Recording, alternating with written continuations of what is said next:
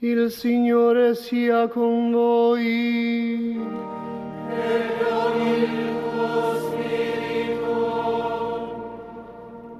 Dal Vangelo secondo Giovanni.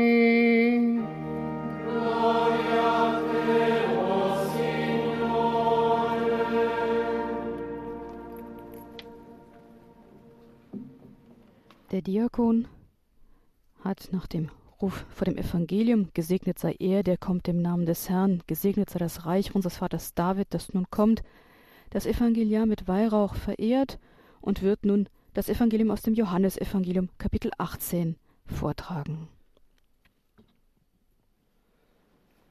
In quel tempo Pilato disse a Gesù, Sei tu il re dei Giudei?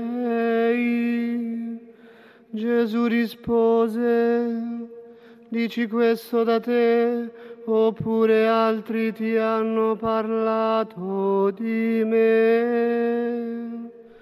In jener Zeit fragte Pilatus Jesus, Bist du der König der Juden? Jesus antwortete, Sagst du das von dir aus oder haben es dir andere über mich gesagt? Pilatus entgegnete, Bin ich denn ein Jude? Dein Volk und die Hohepriester haben dich an mich ausgeliefert. Was hast du getan? Jesus antwortete, Mein Königtum ist nicht von dieser Welt. Wenn mein Königtum von dieser Welt wäre, würden meine Leute kämpfen, damit ich den Juden nicht ausgeliefert würde. Nun aber ist mein Königtum nicht von hier. Ma il mio regno non è di qua giù. Allora Pilato gli disse, Dunque tu sei re. Rispose Gesù, tu lo dici, io sono re. Da sagte Pilatus zu ihm, also bist du doch ein König. Jesus antwortete, du sagst es, ich bin ein König. Ich bin dazu geboren und dazu in die Welt gekommen, dass ich für die Wahrheit Zeugnis ablege. Jeder, der aus der Wahrheit ist, hört auf meine Stimme.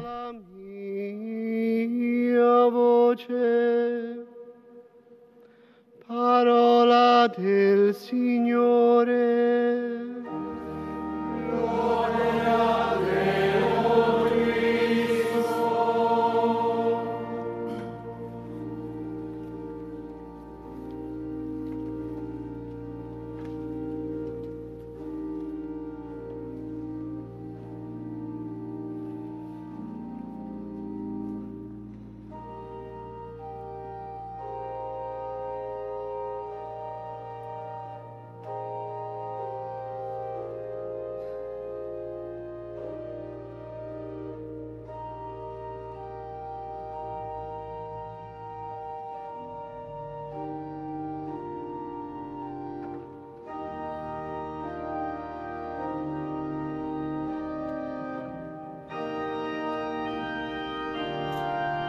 Der Diakon, der das Evangelium vorgetragen hat, hat nun das Evangelienbuch das Evangeliar zu Papst Franziskus gebracht, der es geküsst hat und damit nun die anwesenden Gläubigen segnet.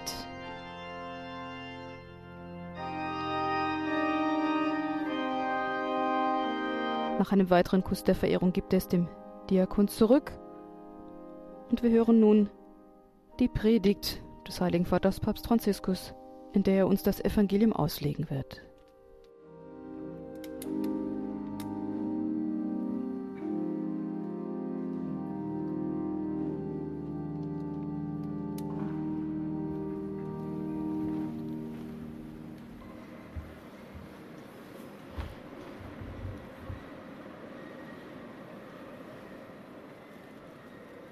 Due immagini tratte dalla parola di Dio che abbiamo ascoltato Zwei Bilder aus dem Wort Gottes, das wir gerade gehört haben, helfen uns dabei, uns Jesus, dem König des Weltalls, zu nähern.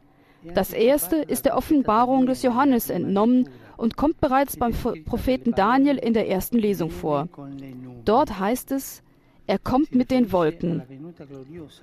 Die Worte beziehen sich auf das glorreiche Kommen Jesu als Herr und Endziel der Geschichte. Das zweite Bild ist das des Evangeliums. Christus steht vor Pilatus und sagt zu ihm, ich bin ein König. Es ist gut für uns, liebe junge Freunde, innezuhalten und diese Bilder Jesu zu betrachten, während wir unseren Weg zum Weltjugendtag 2023 in Lissabon beginnen. Verweilen wir zunächst beim ersten Bild. Jesus kommt mit den Wolken. Das ist ein Bild, das von der Wiederkunft Christi in Herrlichkeit am Ende der Zeichen spricht. Es lässt uns verstehen, dass Jesus das letzte Wort bezüglich unserer Existenz hat. Nicht wir. Er ist der Herr, der durch die Steppen einherfährt und seine Macht am Himmel manifestiert. Er ist der Herr, der aus der Höhe herabkommt und niemals untergeht. Er ist derjenige, der der Vergänglichkeit widersteht. Er ist unser ewiges, unerschütterliches Vertrauen. Er ist der Herr. Diese hoffnungsvolle Prophezeiung erhält unsere Nächte.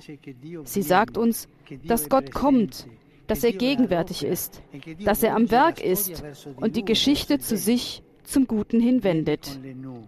Er kommt mit den Wolken, um uns zu beruhigen, als wollte er sagen, ich lasse euch nicht allein, wenn euer Leben in dunkle Wolken gehüllt ist.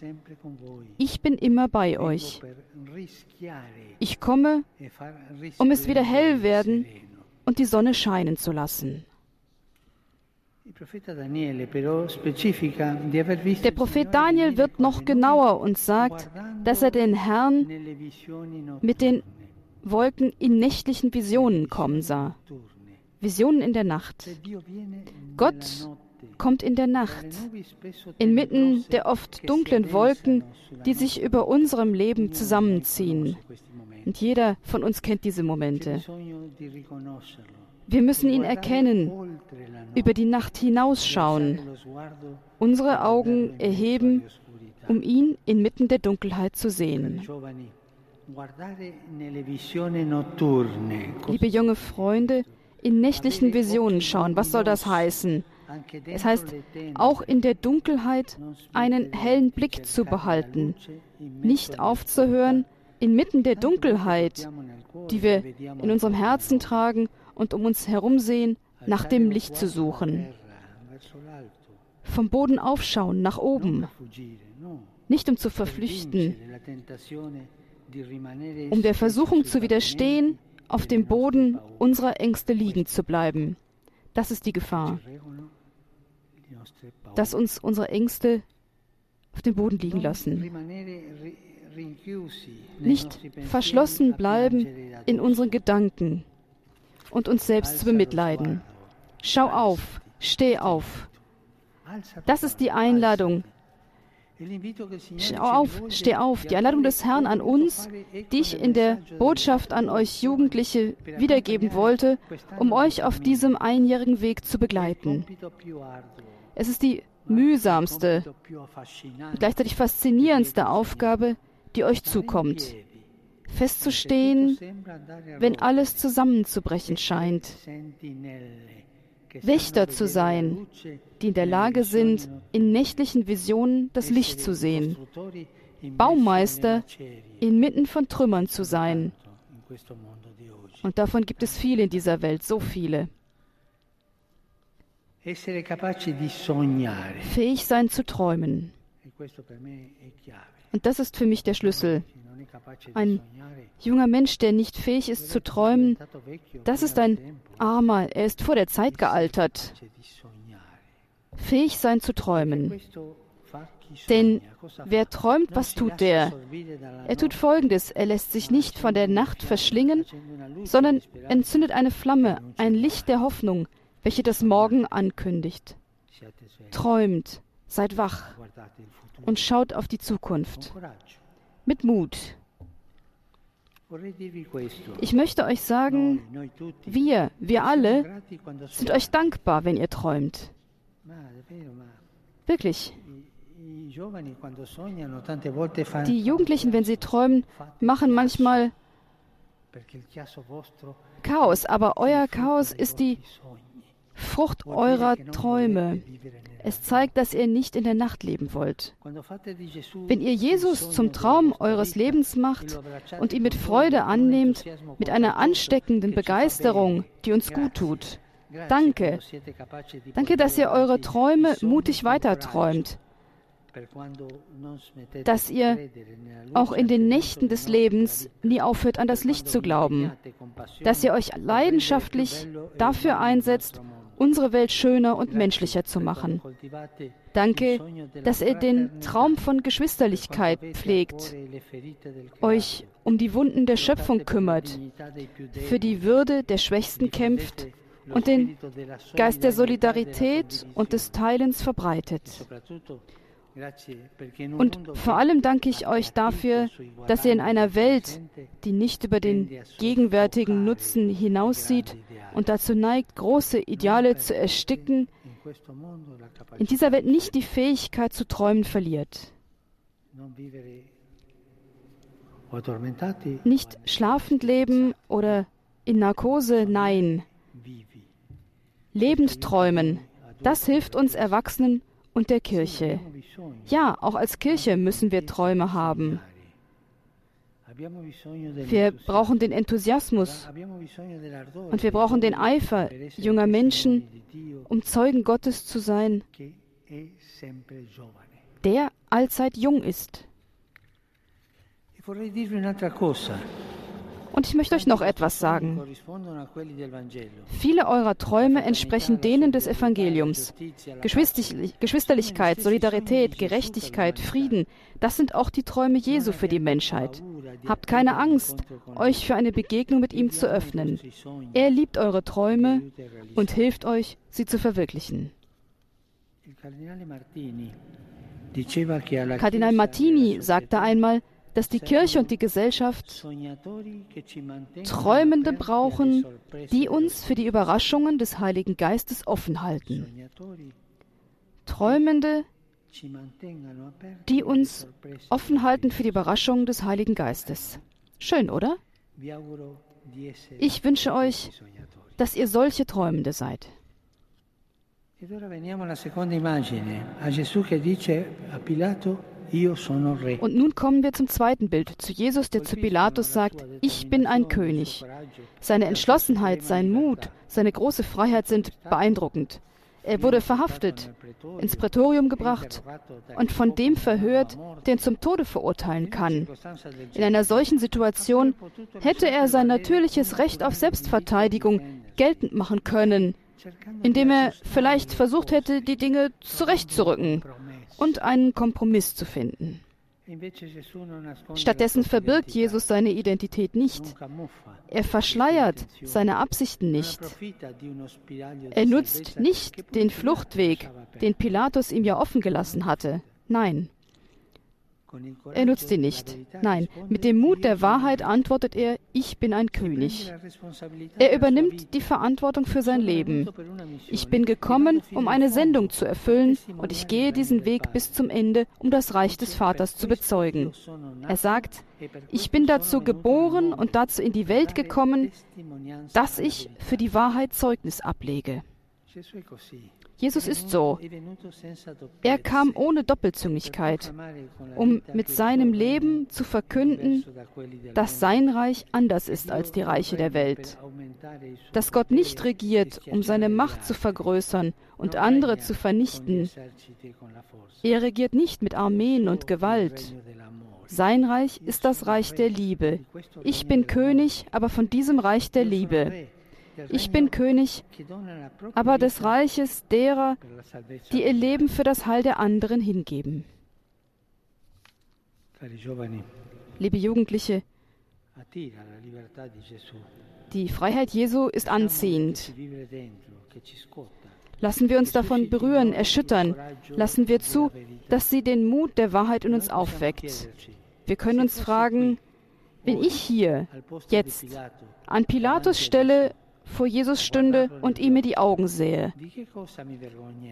Wofür würde ich mich schämen? Angesichts der Wahrheit Jesu, der Wahrheit, die Jesus ist.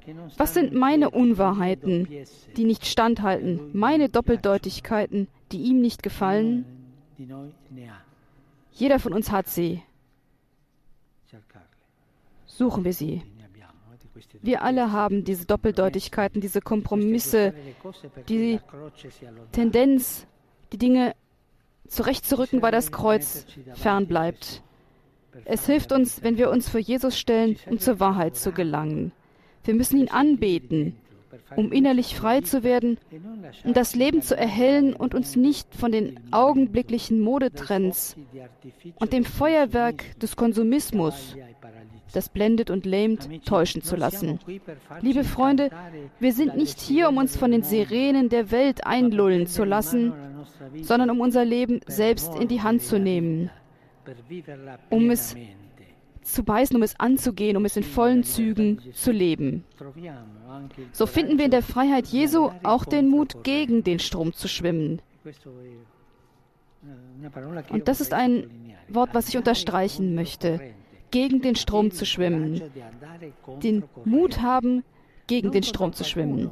Nicht gegen jemanden.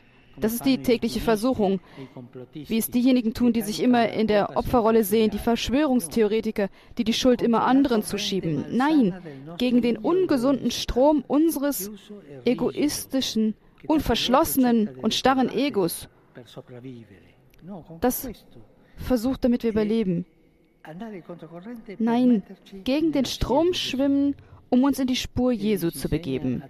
Er lehrt uns, allein mit der sanften und demütigen Kraft des Guten gegen das Böse anzugehen, ohne Schleichwege, ohne Unwahrheiten, ohne Doppeldeutigkeiten. Unsere von so vielen Übeln verwundete Welt braucht keine weiteren doppeldeutigen Kompromisse, keine Menschen, die wie die Wellen des Meeres hin und her wogen, wo sie der Wind hintreibt und ihre eigenen Interessen, keine, die ein wenig rechts und ein wenig links stehen, nachdem sie herausgefunden haben, was gerade günstig ist, die Äquilibristen, die Ausgleichssuchenden. Ein Christ, der so ist, ist mehr ein Wendehals als ein Christ. Ein Wendehals, der immer einen Weg sucht, um sich nicht die Hände schmutzig zu machen, um sich nicht wirklich einsetzen zu müssen. Bitte, habt Angst, jugendliche Wendehälse, Äquilibristen zu sein. Seid frei, seid authentisch. Seid authentisch, seid das kritische Gewissen der Gesellschaft. Habt eine Leidenschaft für die Wahrheit. Wir haben großes Bedürfnis nach eurer Wahrheit. Wir brauchen dies. Wir brauchen die Wahrheit. Seid frei in der Kritik. Habt eine Leidenschaft für die Wahrheit, damit ihr mit euren Träumen sagen könnt, mein Leben ist nicht ein Sklave der Logik dieser Welt, denn ich regiere mit Jesus für Gerechtigkeit, Liebe und Frieden. Liebe Jugendliche, ich wünsche mir, dass jeder von euch die Freude verspürt, sagen zu können, mit Jesus bin auch ich ein König. Ich bin ein König, ich bin ein lebendiges Zeichen der Liebe Gottes, seines Mitleids und seiner Zärtlichkeit. Ich bin ein Träumender, der vom Licht des Evangeliums geblendet ist. Und ich blicke hoffnungsvoll in die nächtlichen Visionen hinein. Und wenn ich falle, finde ich in Jesus wieder den Mut zu kämpfen und den Mut zu hoffen, den Mut wieder zu träumen, in jedem Lebensalter.